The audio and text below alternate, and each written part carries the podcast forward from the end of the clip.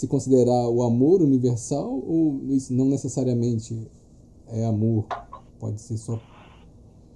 Pode ser também. Sim. De modo geral, sim. Você pode chamar isso de amor universal? Sim. Vez por outra, você vai poder também nomenclaturar como colaboração na obra geral. Sim. Que não deixa de ser também o próprio amor universal onde o ser está envolto e trabalhando em prol do todo, não a partir do seu individualismo. Então lembre-se apenas, isso é muito importante, quando se trata de amor e amor universal, o apelo é que não se dá por um ganho pessoal individual, mas sim pelo melhor que é possível naquele momento para o todo, nas suas intenções. Certo.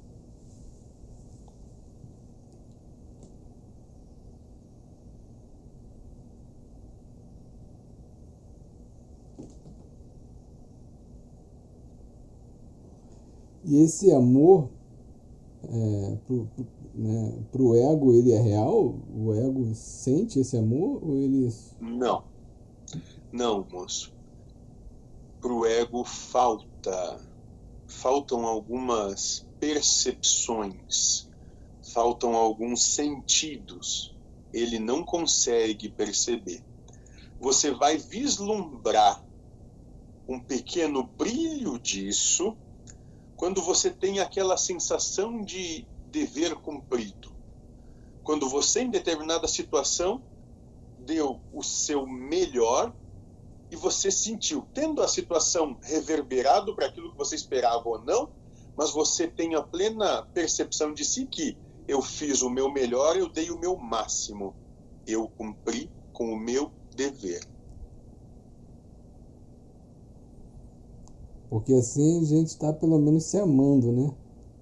Exatamente. Que já é um grande passo. É, eu acho que os momentos mais felizes da minha vida foram esses.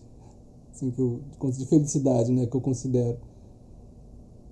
E os mais tristes foram onde eu quis fazer uma coisa e não consegui, ou desapontei alguém, frustrei alguém não era isso que eu queria. Moço, apenas lembre-se que se alguém se frustrou ou se alguém se